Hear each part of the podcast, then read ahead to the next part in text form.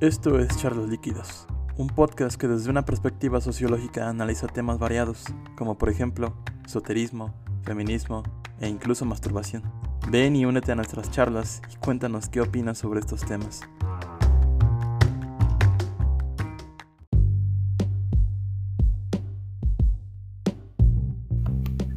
Hola, bienvenidas y bienvenidos a un episodio más de Charlas Líquidas. Y traemos al primer invitado de la tercera temporada. Un invitado que trae un tema muy interesante. Cuéntenme amigos, ¿qué les parece el tema que vamos a tratar el día de hoy? Muy, muy interesante y bastante específico incluso. Yo creo que el tema que nos trae aquí eh, nuestro invitado el día de hoy, que de nuevo ah, venimos celebrando, ¿no? Estrenando tercera temporada y al mismo tiempo el primer invitado de esta temporada. Eh, estoy muy osadísimo, demasiado, ¿no? Voy a repasar al fin mis clases de catecismo en este, en este episodio de Charla Líquida. no, no es cierto. Pero algo, algo relacionado a este tema religioso sí que vamos a tratar el día de hoy. ¿Cómo estás, Sorap? Hola, Laura Sato aquí. Eh, yo pues el día de hoy me encuentro bien. Y como dice aquí, eh, traemos un tema muy interesante, ¿no? Que no solo se va a conectar con con el tema religioso, sino con varios temas más, ¿no? Entre ellos está eh, la política, ¿no? los, estos movimientos, incluso los movimientos sociales, ¿no? puede ser considerado, bueno, aquí nuestro invitado, considera una de las fuentes de inspiración de varios movimientos sociales. Y bueno, ya nos irá profundizando él un poco más. Y bueno, yo creo que ya es momento de que se presente nuestro invitado. Adelante, el micrófono es tuyo. Hola, buenas noches. Muchas gracias por la invitación, Vania, Braulio, este Omar. Aquí estoy muy entusiasmado por ser el primer invitado de la tercera temporada. Felicitaciones. Y bueno, el tema que, quiero exponer hoy tiene que ver con el amor al prójimo y es un tema que sale de mi trabajo de investigación para la tesis de licenciatura, que es lo que estoy haciendo actualmente. Entonces, este, una de estas ideas eh, que surge es que la creencia y la práctica del amor al prójimo eh, sirve como sustento de praxis política, ¿no? Es, una creencia que en el proceso de la modernidad se ha ido secularizando y tiene un, sentido de, ayudar al, al, que lo necesita, necesitado, en este caso necesitado es alguien necesitado materialmente, ¿no? que tiene mucho que ver con esta ideología marxista política. Entonces, eh, una de las preguntas que guían este, esta, estas ideas es por qué está esta idea de, de ayudar al otro, de, de, ayudar al, al, pobre, ¿no? al que carece de, condiciones para poder comer, para poder vestirse, ¿no? Y una de las cosas que surge dentro de, la investigación es que el discurso cristiano, este, una interpretación del mensaje de Jesús sobre el amor al prójimo, tiene que ver mucho con que un mandato de esta nueva tradición religiosa es el amor al prójimo. Y el amor al prójimo es hacer este, intervenir para que el otro pueda comer, pueda beber y pueda vestirse, ¿no? Que es algo que, una enseñanza que deja este personaje religioso en, el juicio final, ¿no? Cuando sus apóstoles le preguntan cómo se va a saber que se salvó, menciona este juicio final, ¿no? Entonces, una de las ideas con las que se liga es este revolucionario, Ernesto Che Guevara, ¿no? que precisamente tiene una frase en, el libro El hombre nuevo, que es una carta escrita a un personaje que ahora no recuerdo, pero este, le dice, déjeme decirle a, manera, a riesgo de parecer ridículo, que el revolucionario está movido por grandes sentimientos de amor. ¿no? ¿Y qué podemos interpretar por estos sentimientos de amor? Este, viendo la práctica política del Che Guevara es precisamente luchar para que estas personas que no poseen estas condiciones materiales este, salgan de esta condición. Entonces, esto se liga también con la idea marxista, la idea que plantea Marx sobre que el hombre necesita satisfacer sus necesidades primordiales, necesita satisfacer, necesita comer, necesita beber, necesita vestir para poder dedicarse a la política, a la ciencia o a otras este, formas. Y esto precisamente, el, ver por el prójimo se volvió un mandato ético este, y se reapropió la teología de la liberación, ¿no? Un movimiento muy importante dentro de América Latina, sobre todo en las dictaduras, en el que se une lo religioso con la praxis política. Entonces, estos son los planteamientos interesantes, este, las preguntas que deja, ¿por qué ayudar a, a alguien, alguien que está en estas condiciones? Hasta ahí lo dejo le cedo el micrófono. Es muy, muy interesante la propuesta que nos vienes presentando el día de hoy.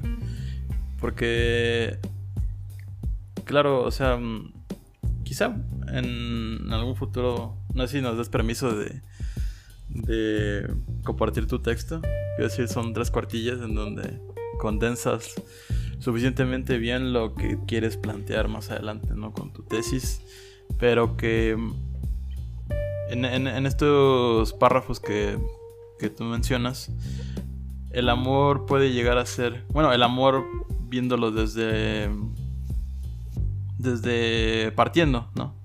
Desde esta idea religiosa del de lo de ver por los más desfavorecidos, casi como si fuese un sentimiento de empatía, ¿no?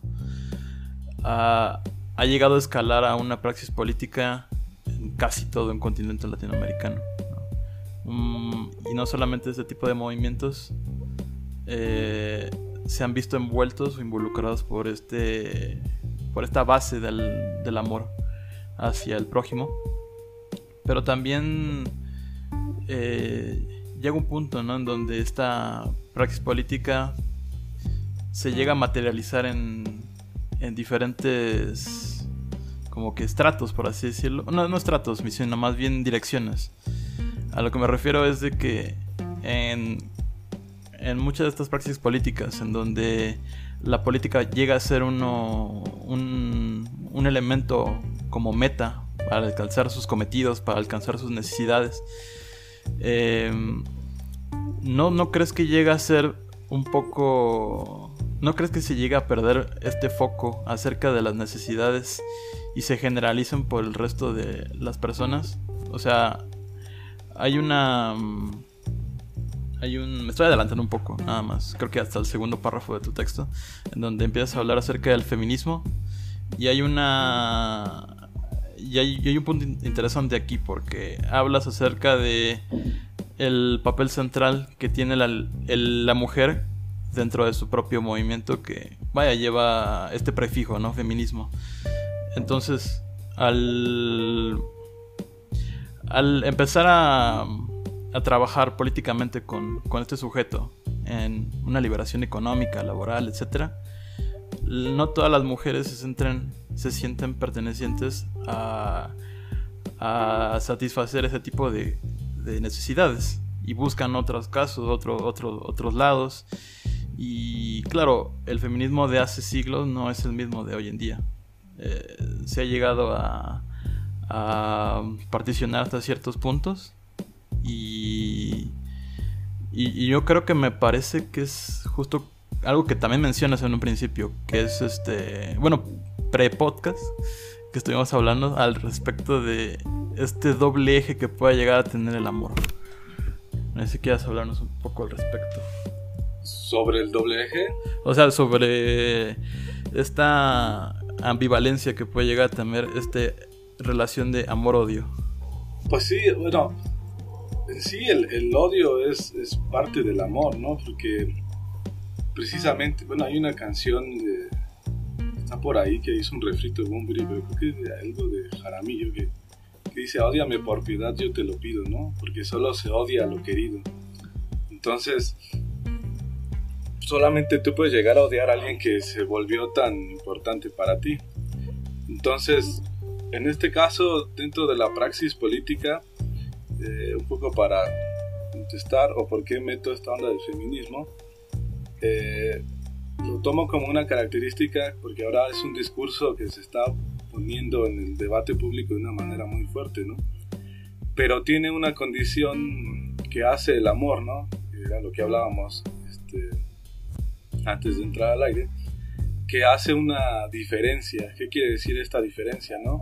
Que pone al objeto de amor, al objeto al que dedica esa actividad por encima de los demás. Y en este caso el feminismo pone a la mujer por encima de los demás, ¿no? Y de ahí es donde surge toda su actividad, ¿no? Y también el amor primero a sí misma, ¿no? Es como, por eso esta idea de, religiosa, ¿no? del individuo en colectividad, ¿no? De amarse amar al prójimo como a uno mismo es lo que yo quiero para mí, también lo quiero para ti, ¿no? Y esta es una otra condición importante del amor que lo marca un sociólogo, Alberoni, que dice el amor lo que crea es, es un nosotros, es un colectivo. Entonces, en este caso es que pues transforma ese tipo de, o esa idea en, algo colectivo, algo que no solamente es una lucha individual, claro que lo es, pero es una lucha individual en colectividad, que no se puede alcanzar si no es en colectividad. Ya de ahí, pues dentro de, esta disputa, pues hay muchas este, interpretaciones del feminismo y cómo se debe ejercer, ¿no? Que ya son disputas dentro del movimiento que siempre van a existir esas fricciones, ¿no? De cómo llegamos, de cómo le hacemos y que también es parte de esta convivencia del amor, ¿no? Es un tema tan importante, ¿no? Buscar esta liberación y también el buscar el cómo que se crean estas fricciones, ¿no? Dentro de que le pasa a cualquier partido o que pasa en cualquier ámbito. Entonces, es un poco ahí donde está esta idea. Sí, bueno, a mí se me hace algo interesante esta parte que mencionas, ¿no? De, del amor como parte de una colectividad porque si bien solo como bien lo, retomas de este, de este autor, de este sociólogo, eh, solo podemos pensar, digamos, esta idea del amor en colectividad. Pensemos en la, en la primera, en una conformación de las sociedades, ¿no? Llevando nuestra imaginación hacia allá, en donde en un ambiente natural, pues solamente tú te preocupas por ti mismo y tu supervivencia, ¿no? Y necesidades básicas.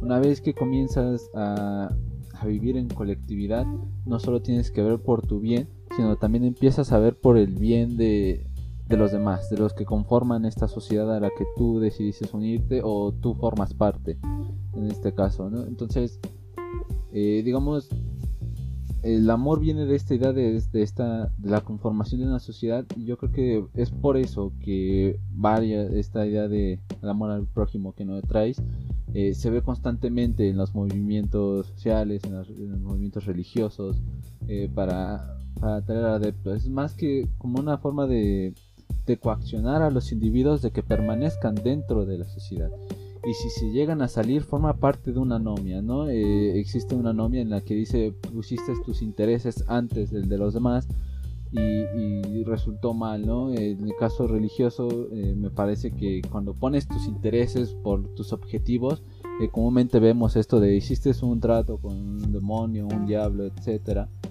donde pues tú pues, firmaste algo para obtener tú un beneficio no buscaste el beneficio de, los demás, no buscaste este amor hacia el prójimo. Entonces, eh, esta idea del amor creo que funciona más como una forma de coacción para evitar que eh, la sociedad no se rompa. No sé, ¿qué opinas tú a este respecto? Pues si es una forma de coacción, o sea, porque precisamente por eso es un mandato ético, ¿no? O sea, se impone. Porque al final lo que buscas es un bien mayor, ¿no? Es, lo que está. En el caso religioso, como lo pongo en el texto, es el llegar al reino de los cielos, ¿no? La recompensa es muy importante. Entonces también uno no actúa desinteresadamente. También este, hay que marcarlo así. Uno se somete a una forma de dominación porque conviene. ¿no? Yo la otra vez platicaba con mi tía religiosa y ella me lo decía claramente, pues claro que yo ah, voy a misa y tomo la comunión pues porque voy a tener vida eterna. Soy convenenciera, como lo sea, pero quiero la vida eterna. Y si esto me va a llevar allá, pues claro que lo hago, ¿no? Entonces, muchas veces en esta praxis política es, es adherirse a un mandato, también porque conviene y también porque es un, es un mandato muy, muy fuerte en el aspecto de que se dirige a los invisibilizados, al que socialmente no está, ¿no? Yo me imagino ahora en, discursos políticos que, es muy, muy interesante en este onda que pasó con López Obrador, ¿no? De, llega un tipo este, y que empieza a darle importancia a las clases este, olvidadas o a las clases este, que, están que están mucho de lado ¿no? de la sociedad y les empieza a decir eres importante. Entonces claro que empieza a coaccionar, se empiezan a meter, dice, oye, para alguien soy importante, o sea, que también es esa una condición del amor, ¿no? Pensémoslo en nuestras relaciones cotidianas, cuando alguien nos ama, ¿qué es lo que más está ahí, no? O sea, sea nuestra mamá, un novio, un amigo, que nos sentimos importante para el otro, que tenemos un lugar en su vida, ¿no? Y que tenemos un lugar en esa práctica. Y que sobre todo esa importancia y ese lugar se retribuye en una recompensa. Que yo estoy ahí por algo, me está dejando algo. Entonces no, no podemos dejar de lado también esta idea de, de que en el amor se crean relaciones de poder, ¿no? Es, es un principio también. Y que está esta coacción, sí, porque conviene, realmente a, los que no, no, les conviene no están ahí, ¿no? Que se da un poco en esta, que se divide totalmente los intereses, ¿no? En este caso está claro en México actual, ¿no? Los empresarios, gente que le toca ciertos intereses, no les gusta este tipo de discurso, pero los demás que sí, pues se adhieren y a los que les beneficia, ahí están. Entonces, para seguir teniendo esos beneficios tienen que estar siguiendo ese, mandato, si no, no, pues lo tendrían. ¿no? Eso es también recordarme ahorita con lo que dices al respecto de, de, que esta praxis eh, política con base en el amor, mm, que no es para nada eh, desinteresada, me hace pensar en el tema de la movilidad social y a través de esta eh, escalamiento que se puede llegar a tener si, si te relacionas ¿no? Eh, con las personas que te llevan o hacia arriba o hacia abajo dependiendo, dependientemente de lo que de donde tú te encuentres porque claro se concibe fácilmente una relación económica hacia arriba porque todo lo que te puede llevar a, a, ganar, no solamente a ti, sino también a tus a tus hijos y a tus nietos y todo tu este tu futura familia por así decirlo ¿no? pero también se puede llegar a tener este este amor por las eh, por la comunidad a través eh, de un escalamiento hacia abajo creo que pega bastante Creo que a mí una de las cosas que más me llaman la atención sobre el tema que tratas, como yendo un poco más allá de cómo lo tratas, es em, que parece que de alguna forma aprendemos o entendemos, pues sí, de el amor desde lo religioso por todas las cuestiones valorativas que se nos impregnan, pero llevándolo como más a nuestra vida cotidiana, se vuelve muy complejo eh, la manera en la que entendemos y pedimos o damos amor, porque pues sí hay muchas cosas en común, pero es tan complejo el tema iniciando como por los niveles de sensación que se tienen, ¿no? O sea, solo la persona a la que amas es la que te puede hacer daño porque está aquí, en ti. Entonces, a veces te dañan sin, o sea, básicamente sin hacer nada porque como que esperamos un, un algo de las otras personas eh, porque estamos dispuestas a dar por ellas muchas cosas y tal vez ellas también, pero no lo hacen de la misma forma porque no lo entienden así, ¿no? ¿Tú qué opinas sobre eso?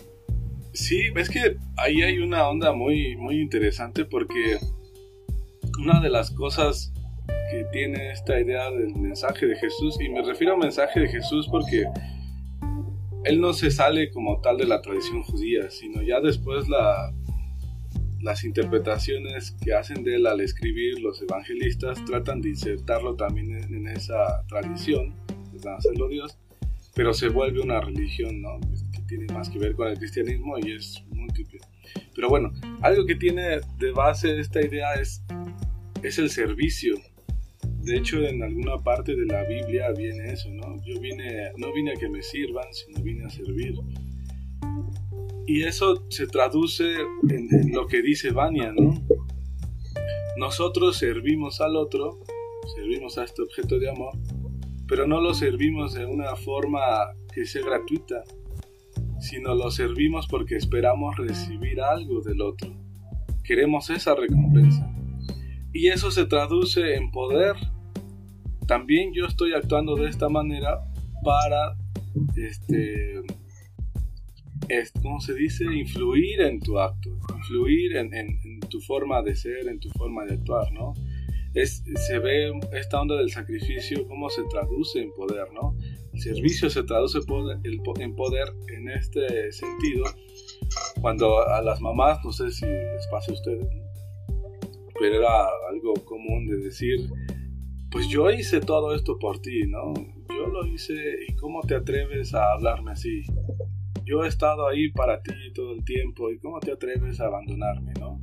También se vuelve un, un, recurso en esta onda quitenciana para ejercer poder, para, para poder influir en la conducta del otro y que el otro, con su acción, también te favorezca en esta onda de servicio.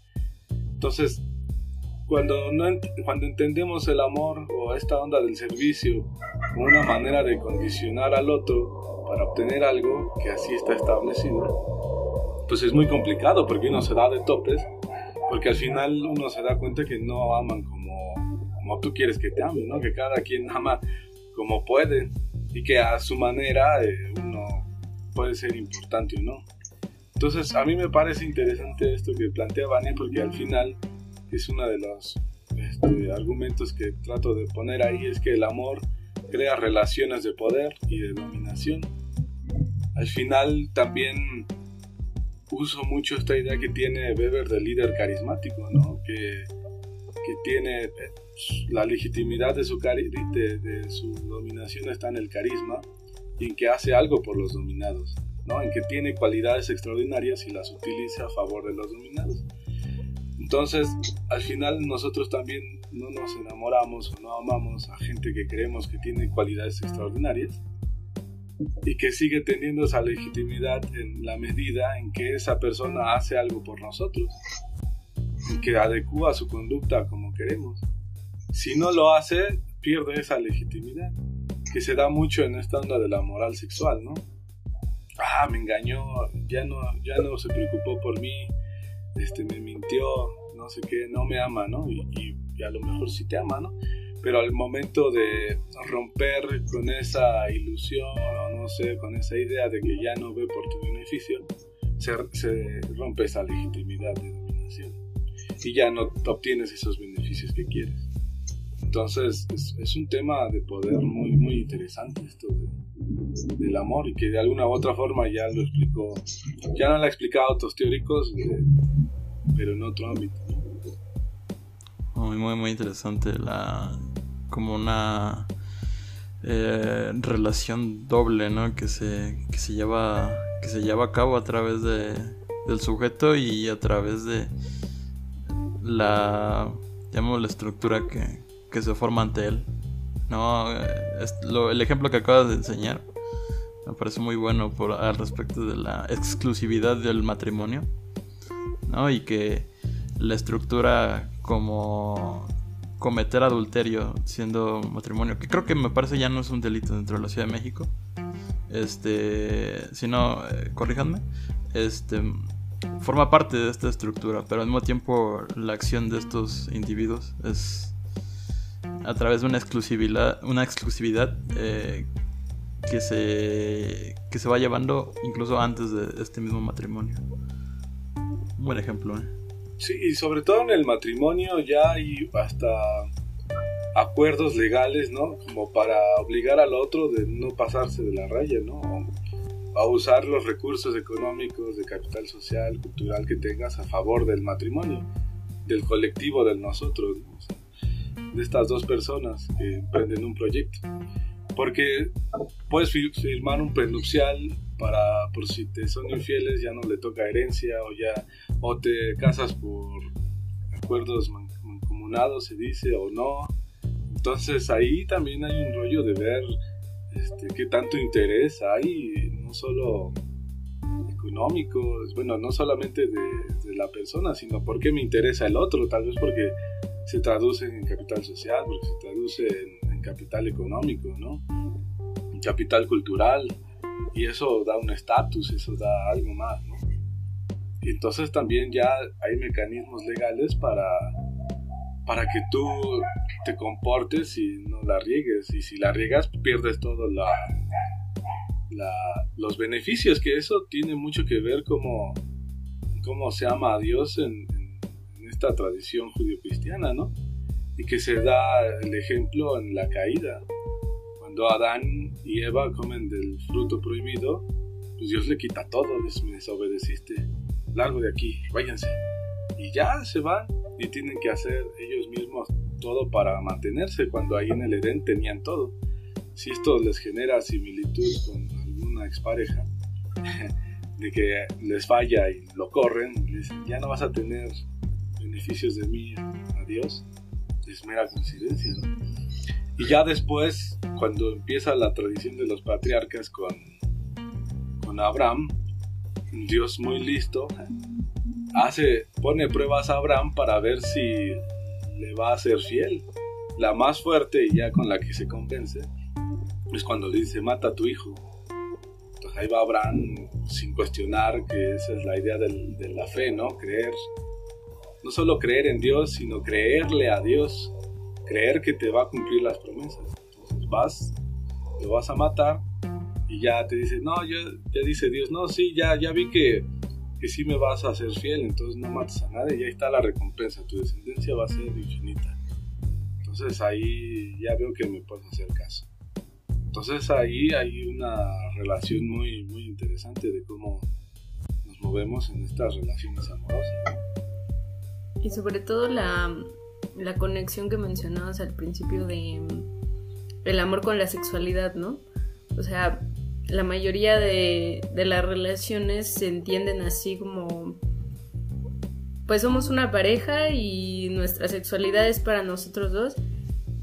Cosa que ahora podemos observar en, en relaciones, por decirlo, modernas, que son relaciones abiertas. O sea, yo sé que me amas, yo te amo, pero no por eso eh, cerramos como nuestra vida sexual a solo tú y yo. O sea, no te dejo de amar nada más porque estoy con alguien más en, mi vida sexual. Y son cosas que van evolucionando poco a poco, porque pues durante mucho tiempo que supongo que también pesa esa idea del amor romántico como de exclusividad y fidelidad. Sí, que es que eso lo trabaja Guinness, ¿no? La transformación de la intimidad, que en el proceso de la modernidad el, individuo quiere mayor reflexibilidad, ¿no? Y puede negociar.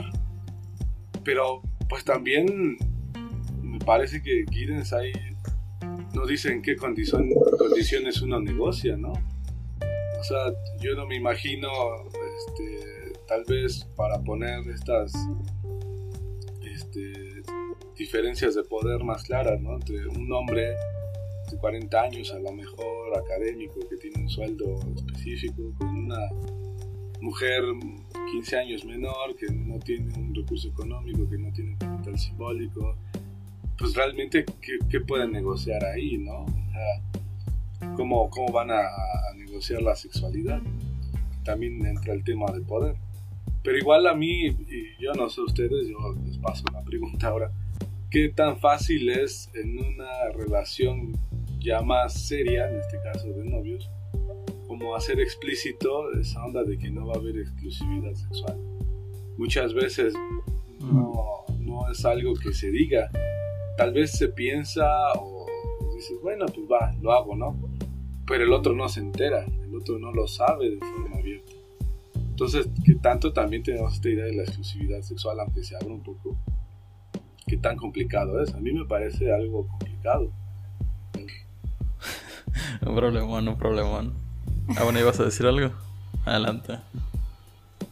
No, iba, bueno, yo iba a comentar ahorita que ese es interesante, ¿no? Esta, esta, esta, idea de los beneficios que uno obtiene en cuanto a, a la idea o el concepto del amor, ¿no? Eh, ya mencionaba Rodrigo que esta idea que trae del amor al prójimo, esta ética del amor en la colectividad, no trae un, en tanto así un beneficio material o físico, ¿no? Como el que están discutiendo ahorita, ¿no? De la, de la apropiación carnal o de este, este tipo de relaciones, ¿no? Más carnales sino que va a un beneficio más, como ya lo mencionaba, hacia un capital simbólico, ¿no? A, decir de pues estar contigo eh, en, esta, en esta relación amorosa de este tipo va a traer ciertos beneficios simbólicos, ¿no? Cierto estatus o, o, simplemente un cierto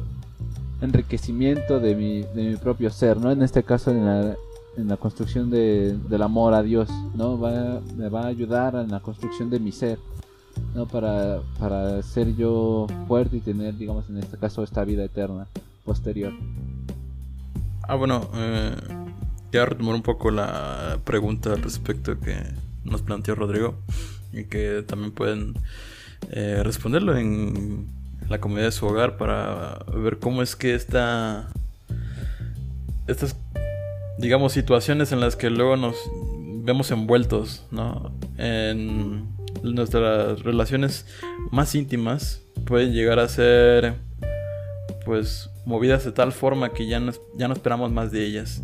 E incluso eh, te atreves a pensar, ¿no? De que quizá en tu vida, cuando se menciona como la base de cada relación que tienes, ya sea fraternal, ya sea eh, familiar, etcétera, o de amistad, eh, se basan en el amor.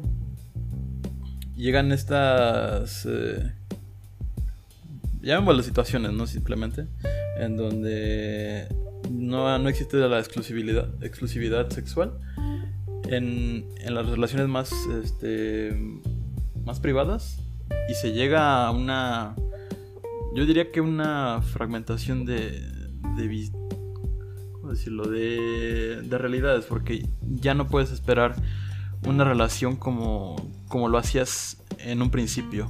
Quiero decir, esta, esta idea de que, ah, sí, te rompen el corazón. Em, quizá ya no te llega a pegar de la misma forma en la segunda ocasión que, lo, que te vuelva a ocurrir. Y esto te puede llegar a, pues, a resultar en diferentes, en diferentes eh, medidas que puedes tú tomar para evitar ese tipo de cosas, ¿no? O sea, quizá no, no adherirte emocionalmente tanto a esa persona para, para depender tanto de ella. Ese tipo de cosas, ¿no? Hay bastantes eh, tips psicológicos, ¿no? Que te puede llegar a, funcionar, etc. Pero lo que, a lo que voy es de que no puedes llegar a esperar un tipo de relación este, como idealmente se te presenta, pues desde, desde pequeño, desde muy pequeño, cómo se te van presentando. Pues no sé, yo creo que muchas personas les sucede eso como después de que le rompen el corazón una vez dicen, ya no voy a volver a amar, ya no me voy a volver a entregar, pero háganlo amigos, ustedes que nos estén escuchando, experimenten el amor porque igual y ni siquiera amaron de verdad y nada más los lastimaron, pues cualquier cosa y no se cierren porque, ¿qué tal si nunca viven el amor? Ya, esa es mi conclusión. Ustedes entreguense. Y ya si los lastiman, mira, pues ya, con el tiempo pasa. Bueno, ahí hay, algo interesante porque suena gracioso. Bueno, no gracioso, sino es interesante cómo mucha gente plantea el no volver a enamorarse, ¿no? Cuando está lastimado, pero con esta idea de, pensar que el amor es una estructura, quiere decir que es, es este, externo al sujeto. el, amor se sigue reproduciendo y va a seguir estando. Y en algún momento va a llegar a, su vida cotidiana o va a estar ahí. Tal vez lo niegue, ¿no? Pero eso va a suceder independientemente de la decisión del, del sujeto, ¿no? Entonces, a veces en esta onda, luego nos cuesta trabajo, a mí me cuesta mucho trabajo entender el amor que no sea entre individuos o a este nivel interpretativo, por decirlo de alguna forma, o más a nivel de la vida cotidiana. Pero la verdad es que el amor sí está, este, se reproduce independientemente de, la creencia individual, ¿no? Por eso es algo con mucha preeminencia social. Es que sí, o sea, a mí cuando empiezas a mencionar acerca de esto del amor y, y yo lo vi desde el estrato más básico que podías llegar a tener en la vida cotidiana, que es el respeto mutuo, ¿no? De, de ¿sabes qué? Tú no te metes eh, en mi vida de manera tan violenta como yo no lo hago en la tuya, pero en el momento en el que este, llega a pasar, reaccionamos de tal forma para, para defender este tipo de, de entornos, tu propio entorno o tu, o tu visión en el mundo. Entonces, a, mí me llega me llega la pregunta al respecto de bien si, si se puede llegar a, a si el, amor es algo externo al individuo y es una estructura bueno quizá probablemente podamos llegar a, a cambiar esa estructura de poco a poco. Y ya lo vemos con no estoy diciendo que vayan y lancen, se lancen enteramente a estas ideas de poliamorosas y relaciones poliamorosas, pero son ideas que no son nuevas, sino que ya llevan siendo trabajadas desde décadas pasadas. Sí, y sobre todo algo que está de moda, bueno, no de moda, sino que se está transformando el amor. O tal vez no sé si se esté transformando, sino más bien se le da el objeto o se le da valor a un objeto distinto. Por ejemplo, en el amor romántico lo que se le da valor es, es este, el proyecto, ¿no? A la historia compartida, al matrimonio como tal, no tanto a los dos sujetos, ¿no? Ahora lo que está mucho en, en esta onda de libros de autoayuda o así, es el amor propio. Entonces, como tal, lo que se está alzando y el objeto al que se le está dando valor es a uno mismo. Entonces, si tú te pones por encima si tú eres tu objeto mismo de valor o tu objeto mismo de amor, entonces obviamente los demás pasan a segundo plano, ¿no? Y así es, es, es complicado que te rompan el corazón, ¿no? Porque pues no entregas totalmente este, o no te comprometes del todo con el que hiciste el compromiso, es una parte muy importante, no es con el otro, es contigo tú no te tienes que fallar, tú te tienes que cuidar, tú te tienes que respetar, tú, tú, tú, tú, tú. Porque se va perdiendo un poco la idea del otro, ¿no? De, de, que, que, se da, y eso es muy interesante en esta onda de las luchas sociales. Ahí sí está el otro muy presente, ¿no? Es nosotros, colectividad, busco tu beneficio porque me beneficia a mí, ta, ta, ta. Entonces como que más o menos va cambiando el objeto de valor según una época, pero tal vez las condiciones que genera el amor siguen siendo más o menos similares. Pues sí, es como, bueno, el amor es como cualquier otro concepto, ¿no? Que se trate, ¿no? O sea, va, va cambiando según su tiempo y la, el contexto en el que se desarrolle. Y lo vemos en todos los conceptos, ¿no? Que se analicen desde las ciencias sociales. Todo ningún ya lo decía Wallenstein, ¿no? no podemos entender a los conceptos fuera de su tiempo y, y, y lugar. Hacemos esta invitación ¿no? a nuestros a nuestros podcast escuchas de reflexionar también sobre estos conceptos y nos dejen qué opinan ¿no? sobre lo que hemos mencionado en las, redes sociales, en la caja de comentarios en YouTube. Eh, ¿Qué opinan? ¿Qué, opiniones tienen a este tema, nosotros estamos mal, eh, solo existe un solo tipo de amor o no, o, de plano el amor no existe y prefieren vender su alma a quien mejor les pague, pero ahí, ahí cuéntenos. Y bueno, una una última invitación o comentario que quieran hacer. Pues yo solo agradecer al invitado muy especial por venir a compartirnos parte de un proyecto que lleva mucho tiempo realizándose y que aún continúa y que nos va a dar la felicidad de una titulación y una Por fiesta. supuesto. Pues sí, muchas gracias por la invitación. Espero que este trabajo se traduzca en un título próximamente. Estarán invitados. Este, también muchas gracias. Todos, todos los que nos están escuchando. Sí, también a todos al revés. Ojalá ya no haya COVID. Hasta Rusia llega la invitación. Hasta allá. Ojalá ya no haya COVID, sino una, una prueba virtual. Pero también muchas gracias por el espacio para poder dar un poco las ideas que uno trae ¿no? y que siempre es bueno ponerlas en discusión para generar nuevas. ¿no? Y eh, lo que me decía Braulio de poner el texto público, sí, adelante. Ahí quien lo quiera leer, que lo lea y que le haga las críticas que quiera. Y si después me pueden llegar, estaría excelente. Adelante. Gracias. Con cita, eh. Ahí no, cítanme a Rodrigo, por favor. No se me vaya a plagiar su, su trabajo. Sí, que me citen también. Vale, sí, está bien. Que lo usen. Pues ahí lo tienen. Nos vemos la siguiente semana y espero que disfruten mucho esta nueva temporada. Bye.